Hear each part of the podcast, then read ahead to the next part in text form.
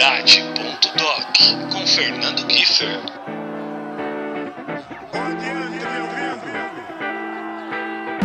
Puxe a cadeira, ajuste o fone e seja mais do que bem-vindo ao trigésimo episódio do podcast que dia após dia ganha força para continuar o resgate a um sentimento que é tão vital à sobrevivência, mas que tanto tem se perdido ao longo do tempo o amor, seja por nossos filhos, nossa família, seja próprio ou ao próximo.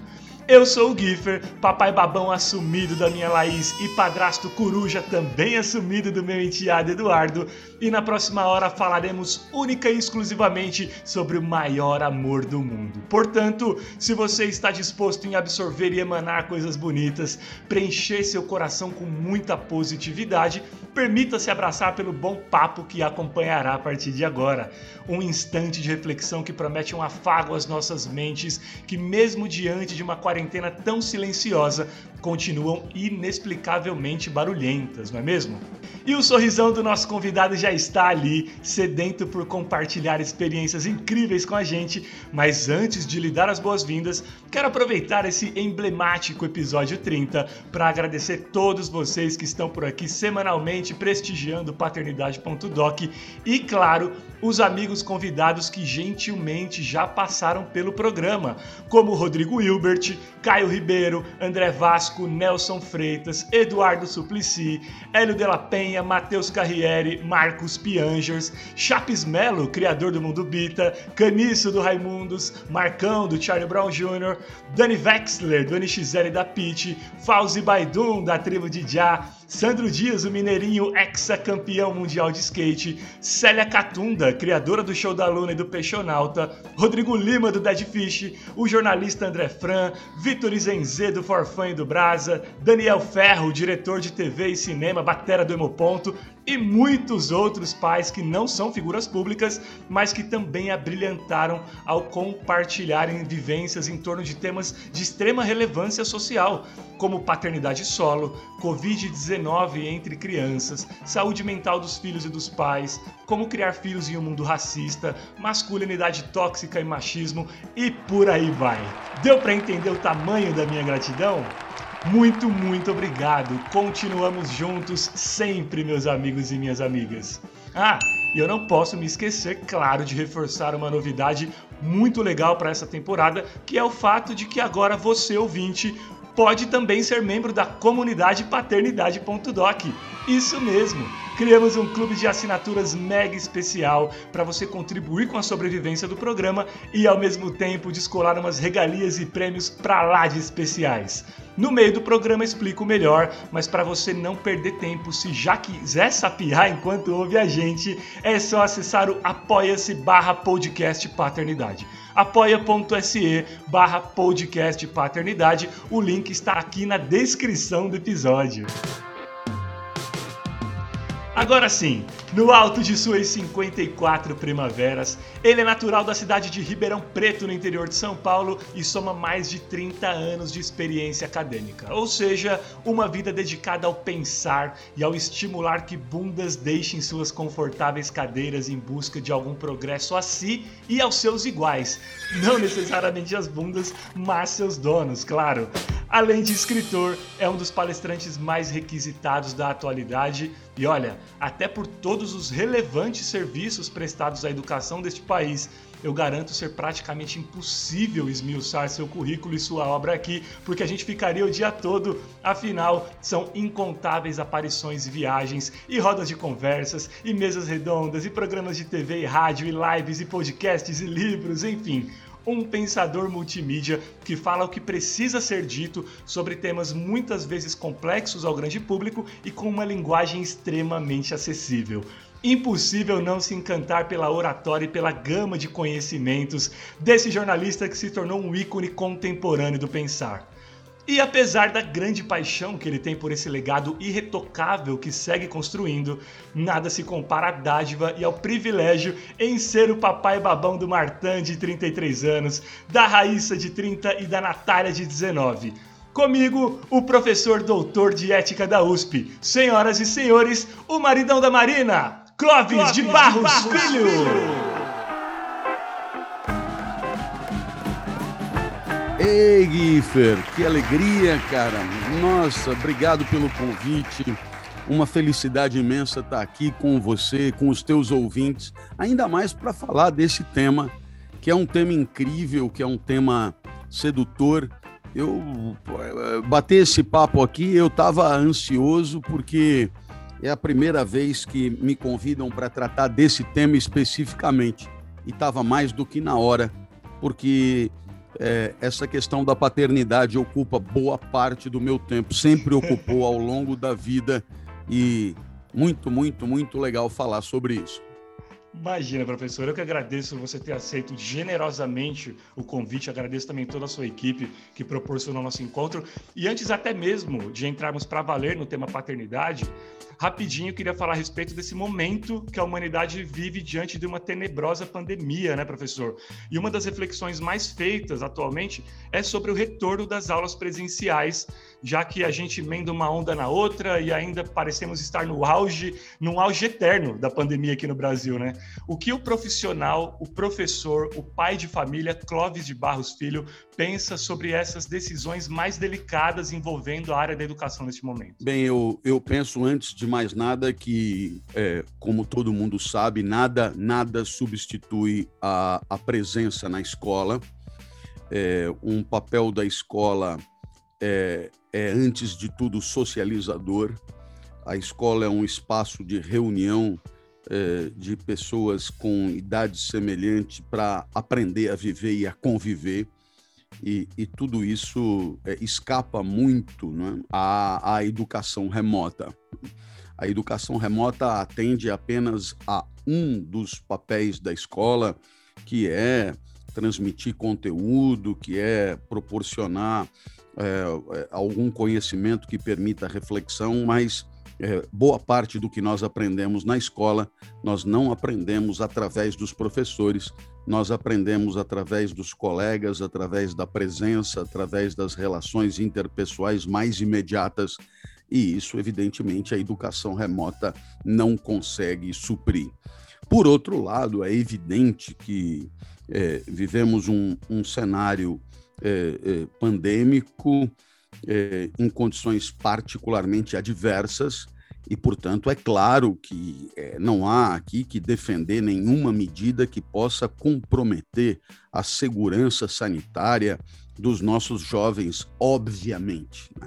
É preciso que eles estejam vivos em primeiro lugar para que depois possam ter um processo educativo rico e auspicioso.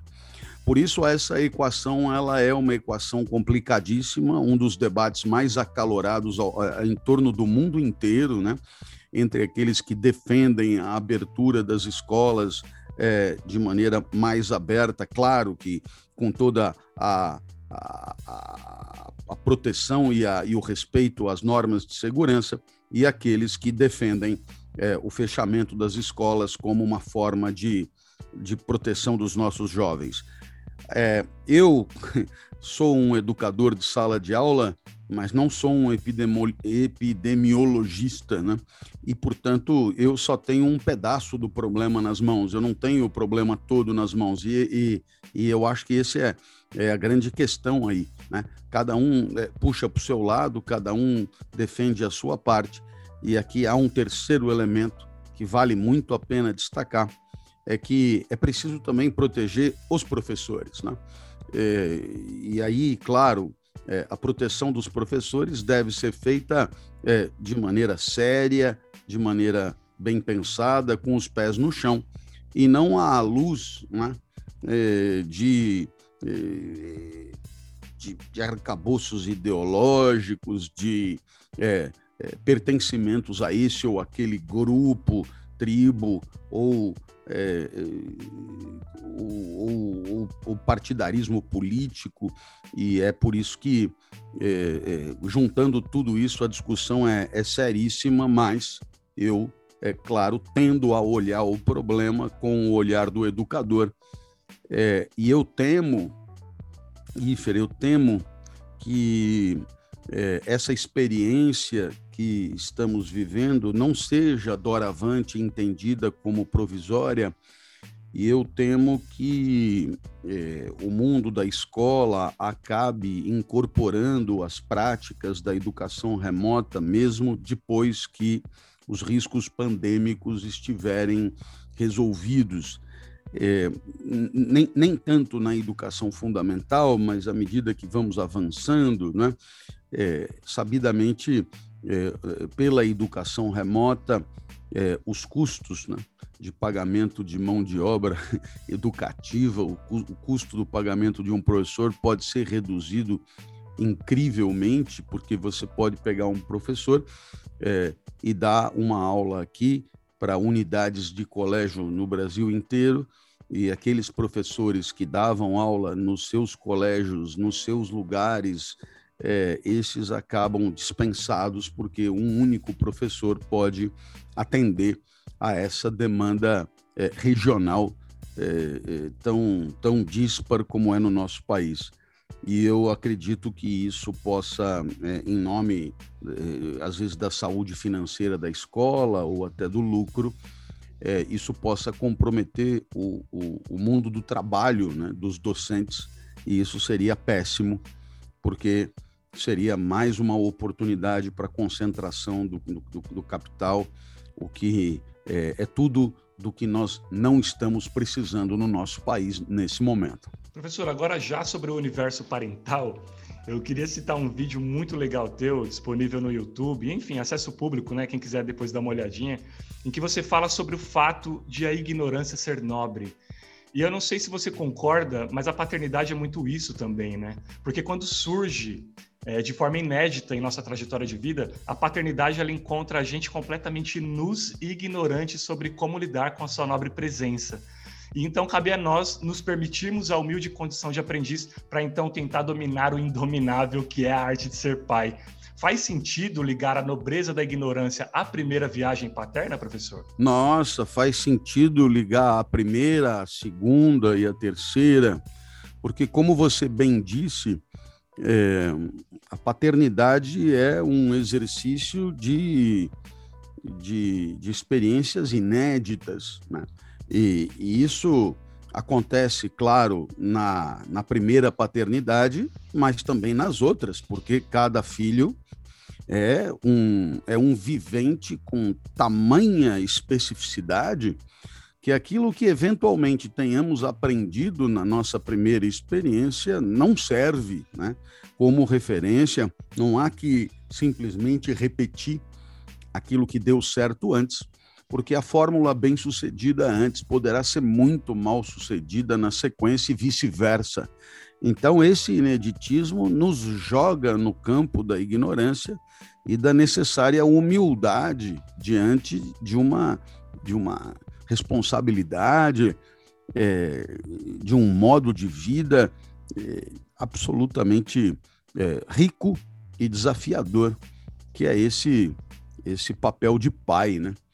E, claro, é, quanto mais é, houver essa certeza da própria ignorância é, a necessidade de tatear com humildade as possibilidades e com sabedoria, pés no chão e lucidez, tentar encontrar sempre o melhor caminho, é, é menos catastrófica a paternidade será.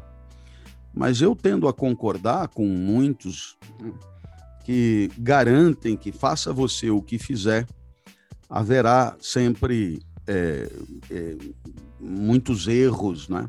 haverá lacunas, haverá falhas, haverá insucesso. Né? Por quê? Porque, no final das contas, é, toda a estratégia né, de educação paterna acaba excluindo outras, né, que são concorrentes e incompatíveis. Então, eu, muita coisa que meu pai é, fazia comigo, eu detestava, então eu eu decidi fazer o contrário, né? É, com os meus filhos. E o que, que aconteceu? De fato, é, eles não sofreram as tristezas que eu sofri. Porém, eles, eles claramente estão menos preparados é, é para situações para as quais eu fui melhor preparado por conta dessas tristezas. Então, nós poderíamos dizer que toda e qualquer deliberação parental acaba sendo um cobertor curto, né? Um cobertor curto que realmente não consegue tampar a canela e o ouvido ao mesmo tempo. Se você quiser, numa equação entre presente e futuro, dar um pouco mais de, de, de brecha para uma vida solta e alegrias no presente, é possível que você comprometa algum tipo de eficácia no futuro. Por outro lado, se você quiser no presente zelar, né, por um futuro competente, cheio de capacitações, cheio de instrumentos, né, evidentemente que você vai comprometer a vida que é e vai comprometer algumas alegrias que são insubstituíveis, como as alegrias da infância. Né? Não há que pensar assim, puxa, eu não tive alegrias na infância, eu não tive infância, mas é, aos 40 anos eu me dei bem. E aí então eu tive alegrias. Mas as alegrias aos 40 anos nada tem a ver com as alegrias da infância. E, portanto, houve sim é, comprometimento da vida. Né? Então, o que, que eu te diria? Seja lá a escolha que você fizer, a política pedagógica que você adotar, a maneira como você enxerga a vida como uma sequência, como um todo, seja o fato de você dar mais ênfase ao presente imediatamente vivido ou aquilo que está por vir daqui dois, três, cinco ou dez anos, o fato é que, é, é, seja o que você fizer, haverá sempre a possibilidade de olhar pela metade vazia do copo, como também. E, e, é o que costuma acontecer, isso não, não tenha dúvida, é o que costuma acontecer. Quer dizer, é, se eu, é, é, já adulto, dizia para o meu pai: Você sabotou a minha infância.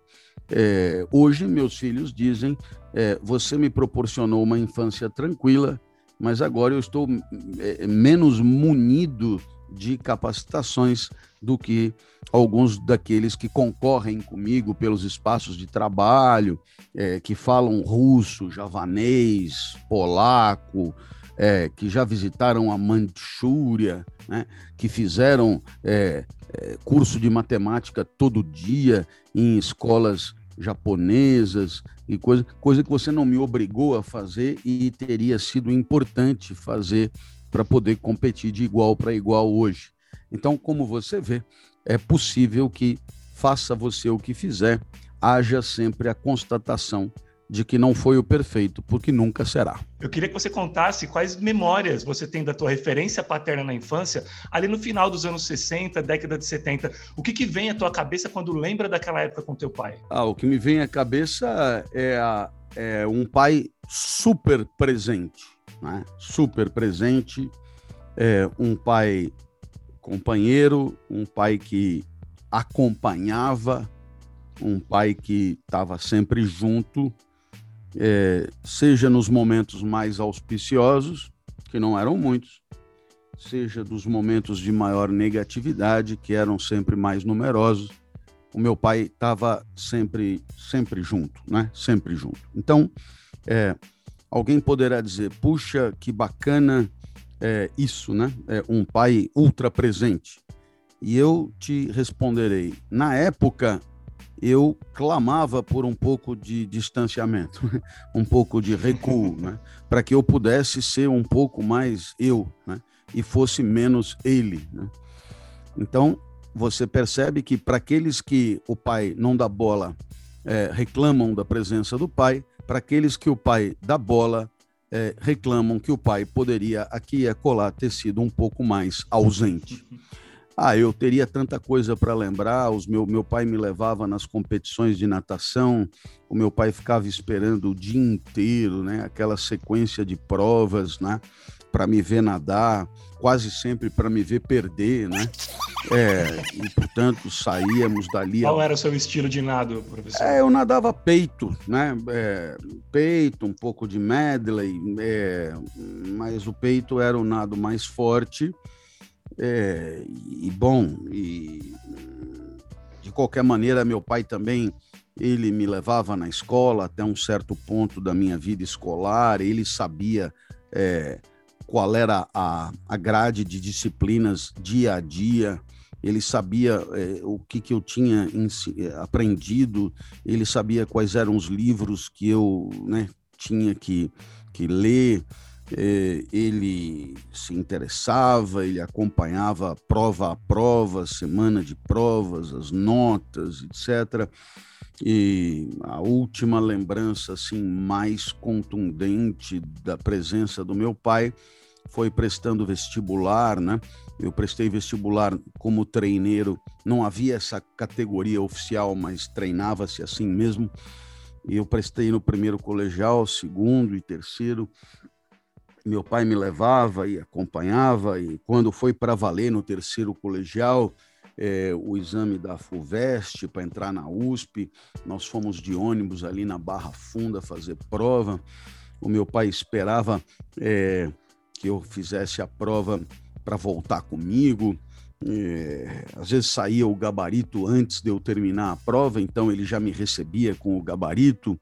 Nós conferíamos as questões e nesse, vamos dizer, nesse segmento da vida eu me saía um pouquinho melhor do que é, nas provas de natação. Então as lembranças são as lembranças assim de um pouco de comemoração, ainda que claro é, sempre era possível fazer melhor e, e portanto, é, sempre havia motivo para bronca, para descontentamento, para decepção. E, bom, depois que eu entrei na faculdade, essa presença diminuiu muito, mas é, ainda assim havia é, grande interesse pelas coisas que eu ia aprendendo. Eu cheguei a convidar meu pai para assistir algumas aulas na faculdade e, e ele foi e eu também lembro disso, com, aí já é, numa pegada mais assim, é, de adulto para adulto, portanto, mais de amizade e, e, portanto, também mais confortável. Então, são, são muitas as lembranças de um pai é, que, é, do jeito dele, demonstrava o seu amor a cada dia, a cada segundo, é, de um, do jeito dele, ele protegia e também asfixiava, do jeito dele, ele assegurava a sua presença é, e dava apoio, mas também, ao mesmo tempo, ele sufocava um pouco. É, do jeito dele, é, ele, ele procurava ensinar tudo que ele entendia ser importante para a vida e, e algumas coisas que ele ensinou eram espetaculares. Eu faço questão de destacar isso nas minhas aulas, é, outras nem tanto, outras nem tanto. Então, é, o que, que eu poderia dizer hoje com lucidez, já com meu pai já morreu há mais de 20 anos, eu tenho em relação a ele uma, uma imensa gratidão pelo passado compartilhado, uma imensa gratidão por ter me feito, é, e, eu diria, colaborado decisivamente para que eu é, fosse né, é, aquilo que eu, que eu sou hoje. Eu tenho certeza que meu pai adoraria ter estado presente em algumas das, das dos, das minhas, dos, dos, dos desempenhos, né, da, das minhas participações aí. É, ele, ele teria curtido muito certas entrevistas, certas lives, é, e, e, eu penso que essa é a melhor resposta que eu possa dar para todos os esforços que ele fez é, por, por me educar. E ainda que eu insisto, eu não concorde muito com, com, com a maneira como ele fazia, é, é, se não completamente, pelo menos parcialmente. Mas há um, uma gratidão imensa, né? porque no final das contas, é, o que importa avaliar é a boa vontade, né? O que importa avaliar é o que a pessoa queria que acontecesse. O que importa avaliar é a, as razões pelas quais as pessoas fazem o que elas fazem. E nesse sentido, meu pai era realmente é, um poço de boas intenções. Ele queria muito que que eu, eh, vamos assim dizer, entre aspas, desse certo, né? tivesse uma vida positiva, uma vida exitosa, uma vida bem-sucedida. E, e, isso, para mim, basta né? para ser eternamente grato por tudo que ele, que ele fez por mim. E é muito legal é, o seu depoimento, até pela questão da, da, da presença, né? embora um pouco sufocante, como você mesmo mencionou, a presença paterna hoje ela ainda não é privilégio de muita gente, né? Então nós temos um, um, um, dos problemas da sociedade hoje que é real e que só cresce é o abandono parental, abandono paterno principalmente. São milhões de mães solo no Brasil. Eu sou um filho abandonado pelo pai. Inclusive, se a gente tiver tempo, eu vou depois querer ouvir do professor a respeito de abandono paterno. Sabia que sem o teu apoio, este podcast poderá deixar de existir muito em breve? Pensando nisso, criamos a comunidade paternidade.doc, em que você, ouvinte, homem ou mulher, poderá se tornar membro especial para, além de contribuir com a sobrevivência do programa, ter acesso a regalias exclusivas que nenhum outro ouvinte tem. Isso mesmo!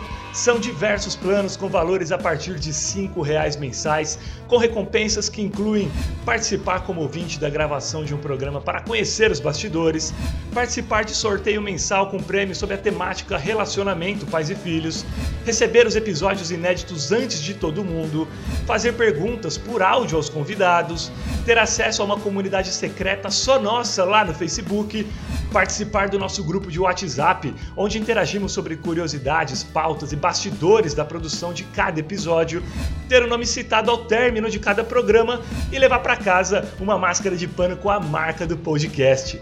Não é demais? Então, se você acredita no propósito e seriedade do trabalho feito por mim, Fernando Giffer, aqui no paternidade.doc, não seja um ouvinte comum. Seja membro da nossa comunidade e fortaleça esse trabalho que, como você já sabe, é executado com muito profissionalismo e com a preocupação em agregar positivamente não só aos homens que já exercem suas paternidades de forma ativa, mas também inspirar e despertar reflexões naqueles mais dispersos e relapsos que, porventura, por qualquer motivo que seja, ainda não compreenderam a relevância de seu indispensável e insubstituível papel enquanto ser formador de caráter e educador social. Acesse agora mesmo apoia.se barra podcast paternidade, apoia.se barra podcast paternidade para saber tudo sobre as recompensas e escolher o plano que você achar mais justo. Lembrando que pode ser cancelado a qualquer momento sem burocracia. apoia.se barra podcast paternidade. Seja membro e bora trocar ainda mais figurinhas acerca do maior amor do mundo. Aqui no, no programa, professor, eu costumo resumir o, o paternidade.doc como sendo um espaço nas plataformas de streaming para celebrarmos o que chamo de maior amor do mundo. E o mesmo eu digo quando eu vou felicitar algum conhecido, por exemplo, que acabou de descobrir que um filho está a caminho. Né? Eu sempre falo, bem-vindo ao maior amor do mundo e tal. É assim que eu me refiro, porque eu, particularmente, não me deparei com um sentimento à altura ainda nessa minha jornada de vida. A minha experiência com a paternidade é, embora um filho abandonado, na minha experiência como pai, é o desfrute do mais puro e genuíno filé mignon da vida, até lhe parafraseando. Mas, claro, cada pessoa sente de uma forma, né, professor? Para uns, o maior amor é pelos pais, ou pelo trabalho, ou por algum hobby, enfim, o que também é legítimo, porque somos singulares. Mas eu quero saber de você, com qual intensidade o sentimento da paternidade bateu e ainda bate aí nesse coração? Ah, eu teria é, tendência a concordar com você completamente. Né? É, acredito que é, os nossos afetos, eles, eles, eles têm nome, né? a gente deu nome para eles e, e por isso certas sensações a gente chamou de amor. Mas se você for parar para pensar, é, as nossas sensações elas têm uma riqueza tão grande que as palavras não conseguem dar conta, né? E, naturalmente, o meu trabalho é, para mim, alguma coisa muito importante. É, e, e, portanto, é, se você quiser dizer que eu tenho amor pelo trabalho, fique à vontade. Né? Mas o que eu sinto pelo trabalho não tem nada a ver com o que eu sinto pelos meus filhos. Não. É, fazendo até com que a comparação seja um pouco impossível. Né? É, os filhos, eles são é, um vínculo, é, eu diria que, é, como quase tudo que acontece no mundo dos afetos, é, vai muito além do explicável, né? vai muito além do cogitável, porque para explicar e para cogitar, a gente precisa das palavras. E as palavras são muito pobres, são muito poucas, né? Para dar conta de uma imensidão que é esse vínculo que temos com os nossos, os nossos filhos. Né? Então, é, quando você diz o maior amor do mundo, é uma tentativa quase que desesperada de gritar é, para o mundo é, a beleza e o tamanho e a intensidade desse afeto. Né? E, e, as palavras que você encontrou foram essas. Mas, é, possivelmente, se nós tivéssemos mais riqueza de linguagem, nós conseguiríamos dar um nome para cada coisa. E aí, é, evidentemente, que o amor que temos pelo cônjuge é, ganharia uma, uma nomenclatura própria, né? o amor que temos pelo trabalho, outra nomenclatura própria, o amor que temos, sei lá, por lasanha bolonhesa, ganharia numa nomenclatura própria, e o amor que temos pelos filhos, uma outra ainda diferente. Seria melhor se fosse assim, porque o amor que temos pelos filhos não se compara a nada, né? E eu acho que é isso que você quer dizer no final das contas, né? É, ele é mais do que simplesmente maior do que os outros amores. Ele é, ele é de outra natureza, ele é diferente, né? De tal maneira que eu, eu me lembro é, de contar essa história, eu acho que eu contava mais do que conto agora. A minha filha Natália, quando fez quatro anos, ela, ela pegou uma doença muito ruim chamada Síndrome de Kawasaki, que é um vírus que se desincubar ele mata a criança na hora, né? Então, bom, é, claro que nunca se falou tanto em vírus como agora, mas é, o Kawasaki ele lembra um pouco mais o, o, o é, um, é, um, vírus ex exclusivamente infantil, né? E é assim, ele, ele a, boa notícia é que ele dura só dois anos, né? Então, se ele não desincubar em dois anos, ele morre é como se não tivesse acontecido nada. Se ele desincubar, não tem o que fazer, né? Ele, ele mata a criança na hora, porque ele ataca o coração, mata a criança na hora. Então, qual é a, a, a história? É que você tem que ficar dois anos esperando. É, e assim, a, as possibilidades é, de desincubar, que importa, né? Se, se você disser que é 15%, 25% ou 50%, é, para quem é pai, é, se for 99% ou, ou 1%, dá que quase que na mesma, né? Porque é um, uma espécie de de desespero é, incontido e permanente, né? E eu vi a minha filha na UTI e eu me perguntava é, por que que não troca, né? Põe o vírus em mim, ela liberta, eu fico aí, né? É, podia até é, esse esse que tudo pode, né? podia fazer uma proposta melhor para ele, né? Pega 20 crianças com esse bicho, põe os 20 bichos em mim e liberta as 20 crianças, desde que coloque a minha filha no meio, porque eu não sou candidato a santo, né? E, e eu então entendi que a vida da minha filha, para mim, valia muito mais do que a minha própria vida. Então, eu também aprendi que havia alguma coisa mais relevante do que a própria sobrevivência, né? que eu estaria disposto a entregar a minha vida para que a minha filha continuasse viva. É, bom, quando alguma coisa vale mais para nós do que a nossa própria vida, os antropólogos dão a isso, a isso o nome de sagrado. Né? E, e, eu então te diria que o amor pelos filhos é um amor sagrado. É um amor sagrado porque ele vale mais do que a própria sobrevivência. Eu é, me colocaria no lugar dos meus filhos para que eles continuassem vivendo e eu morresse no lugar deles, o tempo inteiro, em qualquer circunstância, em qualquer momento da vida. Né? E, e, naturalmente, é, isso dá conta da imensidão do vínculo afetivo que nos une. É, é, é, é, muito forte. Eu, enfim, eu, eu me emociono com, com, essa história sempre que eu ouço o professor, até porque eu tenho uma filha com deficiência também que passou 80 dias na UTI, ela é prematura. Uhum.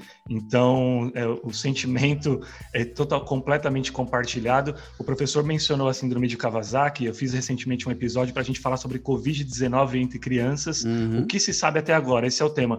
Então, aos pais que estiverem nos ouvindo depois, quiser olhar esse episódio, a gente fala exatamente sobre as semelhanças entre a síndrome de Kawasaki e a Covid-19 nas crianças? É, primeiro lugar, eu vou atrás dessa desse teu episódio aí é, que trata dessa semelhança, né, do, do Kawasaki com a com a, com a, com a Covid para crianças, né? Nossa, eu não é, a primeira vez que eu que eu pensei que, no final das contas, é, é vírus tanto um quanto o outro, foi agora falando aqui, né? Eu não tinha feito essa relação e, e agora que você diz que tem, digamos, até mesmo é, a preocupação de muitos de estabelecer essas semelhanças, eu vou correndo é,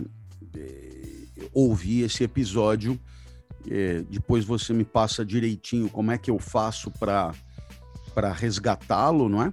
Porque ele me interessa muito de perto. E é um episódio realmente que elucida, ele, ele, ele, ele elucida muito, porque eu entrevistei um, um, farmacêutico, enfim, de brasileiro, mas com reconhecimento internacional, e a gente fala muito sobre a síndrome de Kawasaki. Então, depois eu passo para você, uhum. professor. Inclusive, vou deixar aqui na descrição deste episódio também para os pais que nos ouvem, caso tenham interesse. Maravilha. Faça isso mesmo. E, e filho é uma espécie de ser humano que tem o dom em tirar tudo de nós no que tange principalmente a nossos dinheiros, né, professor? Porque tudo que vê quer e a gente bocoió cai sempre nas mesmas armadilhas do coração mole. E isso também acontecia, acontece com você, ou eu e outros milhares de pais que estamos vacilando, hein? Rapaz, é, quanto ao dinheiro, você imagina que os nossos filhos, como todas as pessoas do mundo, estão aí inseridas numa polifonia discursiva é, em parte projetada pelos meios de comunicação, é, onde os apelos pelo consumo são cada vez mais sofisticados e eficazes e, e, e eu diria, é, capazes mesmo de produzir atração, de direcionar desejos, etc. E, e, os nossos filhos estão aí inseridos nesse mundo com essas características. É, as pessoas precisam vender aquilo que elas fabricam, é, o dinheiro precisa circular é, e o desejo das crianças é um motor para que isso aconteça. Agora, é, você imagina que é, a minha vida profissional é mais ou menos dividida em duas fases uma primeira fase exclusivamente é, é, acadêmica, né, onde eu era só professor. E de uns 10 anos para cá, talvez um pouco mais, além de professor, eu me tornei palestrante. Né? Então, do ponto de vista financeiro, é, é, uma boa parte da minha vida, vamos dizer 20 anos de trabalho, foi no vermelho, né? na mais absoluta indigência, porque os salários de professores são muito acanhados. Você ter três filhos e procurar proporcionar a eles pelo menos o mesmo nível de educação que você teve não é fácil, né? Não é fácil. E, e portanto, é, essa equação econômica não fechava. E, e por isso, os meus dois filhos mais velhos foram prejudicados nesse quesito do consumo, porque quando eles eram crianças a coisa era feia, né? Era feia e quase tudo que eles queriam que eu comprasse não era possível comprar.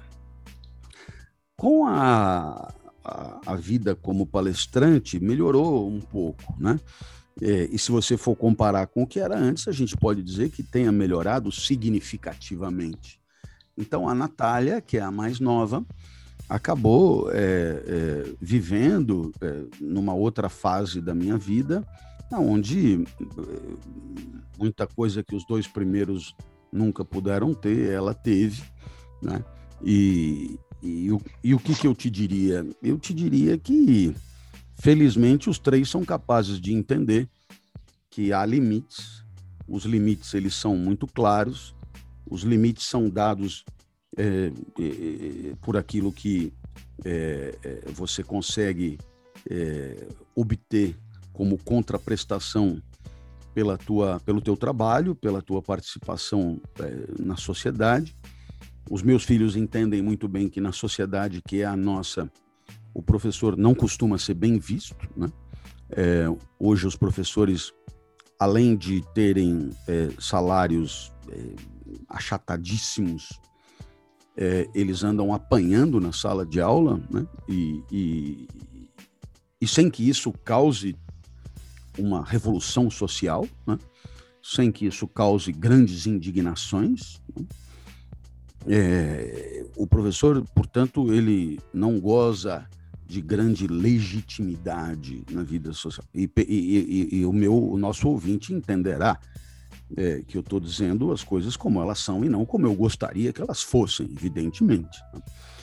Então, é, qual é a, a, história? É que um professor, é, mesmo que seja um professor com algum destaque, é, é sempre alguém com uma contraprestação, uma, uma, contrapartida econômica dada pela sociedade é, acanhada, né? pequena, reduzida.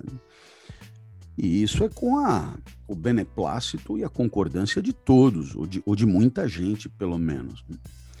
Tanto é assim que nós temos a oportunidade de escolher nossos governantes e nós continuamos escolhendo governantes que não dão para a escola muita bola e não operam uma revolução né, no sentido de é, permitir é, aos professores é, um salário que torne a carreira atrativa né, e, e, faça com que as crianças que agora estão estudando elas sonhem ser professor. Isso, isso não acontece. O professor acaba sendo uma espécie de opção, é, uma, uma opção de, de exclusão. Quer dizer, como não deu certo é, em outras coisas, então vamos lá, né? Dar umas aulas para honrar o orçamento familiar. E, e naturalmente que é, se tudo fosse diferente, né? É, saiba que mesmo na nossa sociedade, Giffer, é, o professor já, já gozou de outro prestígio, né? de outro, outro aplauso, outro reconhecimento. Né? É, costumo sempre dizer que um diretor de uma escola pública, é, na década de 50, ele ganhava o mesmo que um desembargador. Né? Hoje ele ganha dez vezes menos. Né? E essa, essa deterioração ela se deu com a aquiescência né, de todos nós. Então, eu acho que essa consciência, né, que quando você tem um pai professor, é uma consciência que faz parte do dia a dia, é uma consciência que deixa muito claro os limites do consumo e da satisfação desses prazeres assim mais comezinhos, né, do dia a dia. E é um pouco isso que atravessou a nossa vida é, desde que eles existem, essa, essa, essa consciência clara dos limites, né?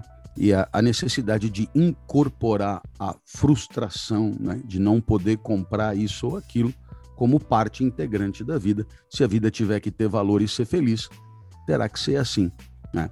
É, a partir de outros valores, né? Outros valores. É, de uma certa maneira, essa impossibilidade pode abrir né, a mente para uma reflexão a respeito da real importância que isso tem na vida, ou se a vida pode ser boa mesmo com frustrações de consumo, né? Se a vida pode ser boa a partir de, de outros valores mesmo, né? que não o, o, o prazer de ir no shopping gastar. Né? E aí, naturalmente, eu espero que meus filhos tenham aproveitado a oportunidade para aprender que tem coisas na vida muito legais, como ajudar as pessoas, né? como buscar a excelência de si mesmo, né? como procurar a alegria na estrita imediatidade, né? na, na, na presença, dando conta do que está acontecendo, é, prazeres com coisas que não precisam ser compradas. Né? E eu acho que isso tudo é, é uma lição de sabedoria que muitas vezes a impossibilidade de consumir pode proporcionar. Com os valores dessa sociedade atual aparentemente em frangalhos, né? pais jogando filhos pela janela, filhos esquartejando mães, polarização política nível hard, racismo e homofobia legalizados, enfim, entre outras inúmeras situações frutos do ódio e da intolerância, baseado em tudo isso, não ter filhos se tornou um ato altruísta ou só em cogitar esse pensamento eu já estou sendo egoísta ou até pessimista? Ah, é, é muito difícil propor uma, uma reflexão aqui que possa ter a pretensão de ir além de mim mesmo, né?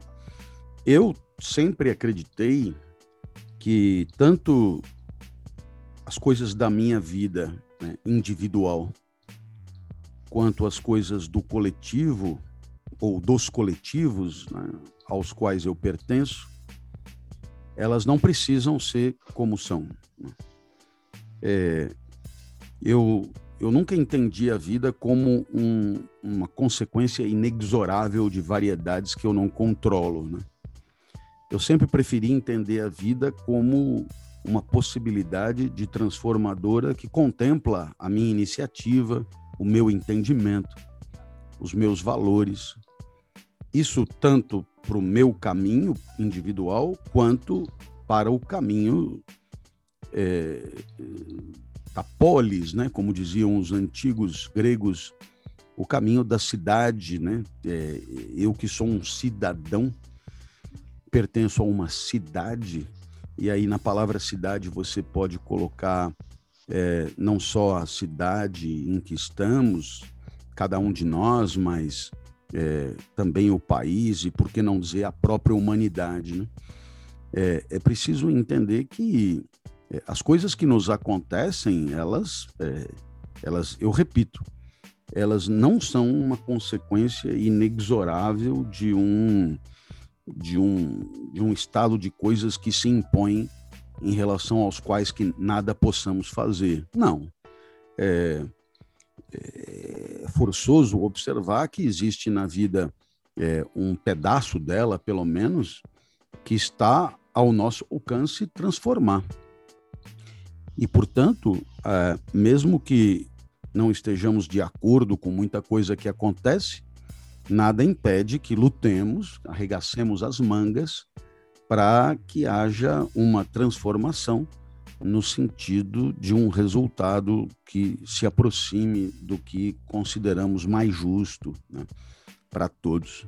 Então, essa luta por justiça, essa luta por, é, por uma convivência harmoniosa entre todos, essa luta por quinhões de felicidade equivalentes a todos que interagem, essa luta por criar condições para que todos tenham alguma dignidade na hora de viver. Né? Essa luta não pode acabar.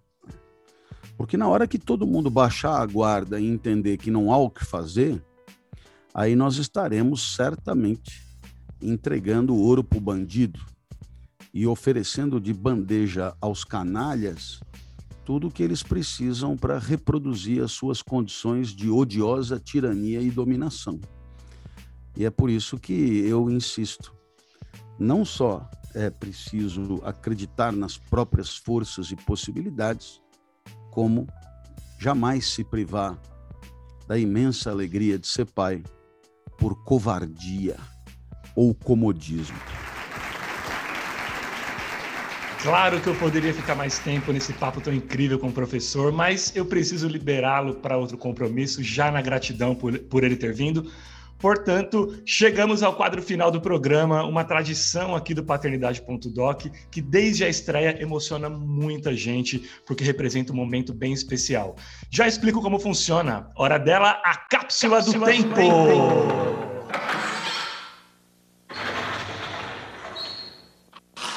Senta que lá vem a história. Professor, é o seguinte é agora na cápsula do tempo que você vai gravar uma mensagem especial para os teus filhos, para que eles possam ouvir no dia em que você não estiver mais aqui vivo neste mundo. Você sabe que depois da tua partida, ao longo dessa vida, eles passarão ainda por muitos momentos de alegria, felicidade, euforia e também de medo, angústia, apuros, enfim. Pensando nisso, o que você gostaria de dizer naquele instante em que eles procurarem pelo teu colo, pelo teu ombro, abraço, pela tua orientação e não mais os tiverem fisicamente? Você pode gravar uma mensagem só para os três ou uma mensagem para cada um deles, fica a teu critério. Clóvis de Barros Filho, a palavra é tua em primeira pessoa. Se esqueça de tudo ao redor, valendo. Meus queridos filhos, espero ter lhes proporcionado, enquanto da nossa convivência, aquilo que é mais fundamental para que a existência tenha seu prosseguimento: lucidez, capacidade de reflexão sobre si mesmo e sobre o mundo, e respeito a limites de conduta morais, éticos e existenciais. Esse é certamente o grande legado, o maior patrimônio. No inventário, isso foi distribuído com igualdade e com justiça. O resto, o resto de fato importava muito pouco. Nesse momento em que não há quem procurar para bater um papo, certamente a lembrança, a lembrança dos encontros, a lembrança do passado convivido, a lembrança dos momentos de ensinamento poderão ser uma referência. A única que eu consegui deixar para tornar a existência de cada um menos dolorida, menos angustiante. É certo que na ampulheta do tempo ainda lhes restam alguns momentos. E esses momentos deverão ser vividos na sua maior intensidade sem medo, sem muita covardia, mas com prudência, com sabedoria. E aí, claro, quando também chegar a vossa vez de abrir mão desta vida por conta da sua inapelável finitude, aí que tenham a sensação de ter feito tudo que consideravam relevante, auspicioso e valoroso, para que possam morrer em paz, para que possam morrer sem remorsos e arrependimentos. E é claro, haja o que houver depois da morte física, que estejam contentes consigo mesmos. Era esse o recado talvez o último que me tenha sido dada a oportunidade de deixar-lhes e que sejam felizes. Beijo grande. Que demais, professor. Maravilhoso recado, inspirador, não só aos seus filhos, mas enfim, a todos nós. E se me permite uma última pergunta, Professor, sobre paternidade, sobre ser pai, sobre ter um filho para chamar de meu, sobre ser genitor, sobre colocar alguém no mundo, sobre até essa sua cápsula do tempo, enfim, sobre nossa conversa. Qual é a moral da história? Moral da história, meu último livro, está aqui na minha frente pela Citadel, tem até uma edição de capa dura. É, há uma edição Exato. de capa dura com, com com um autógrafo, né? É, moral da história. São histórias da minha vida onde eu respondi qual é a moral da história em cada um dos momentos, né?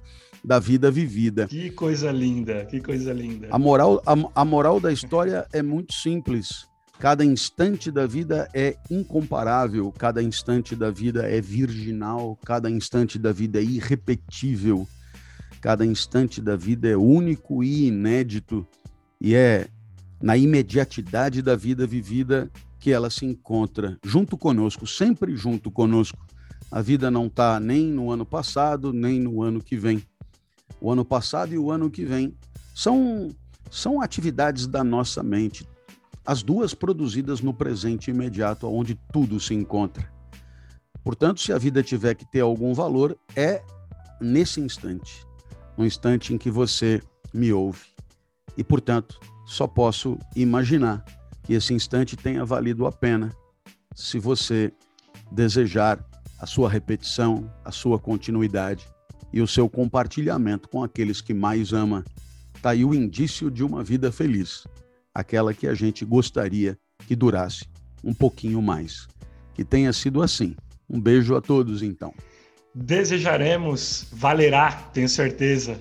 Professor Clóvis, muito obrigado a você e a tua equipe do Espaço Ética pelo generoso aceite. Além de um prêmio para mim, tenho certeza de que foi um presente também aos teus fãs e aos nossos ouvintes.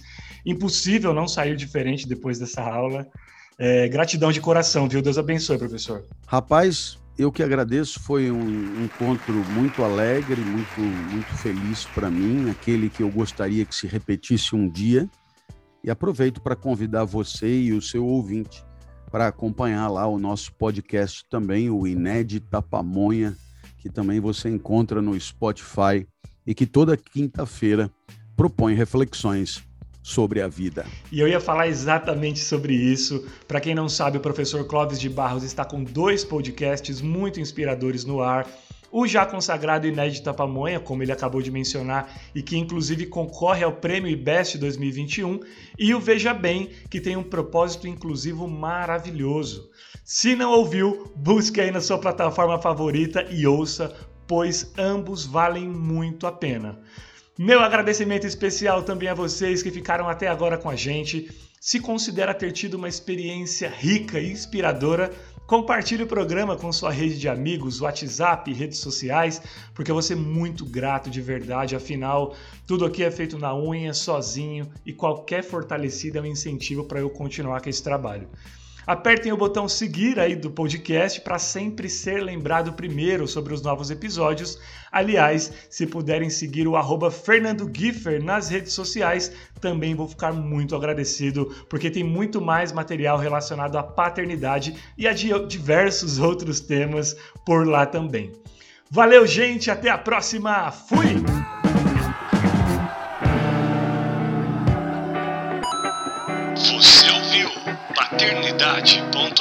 com Fernando Kiefer.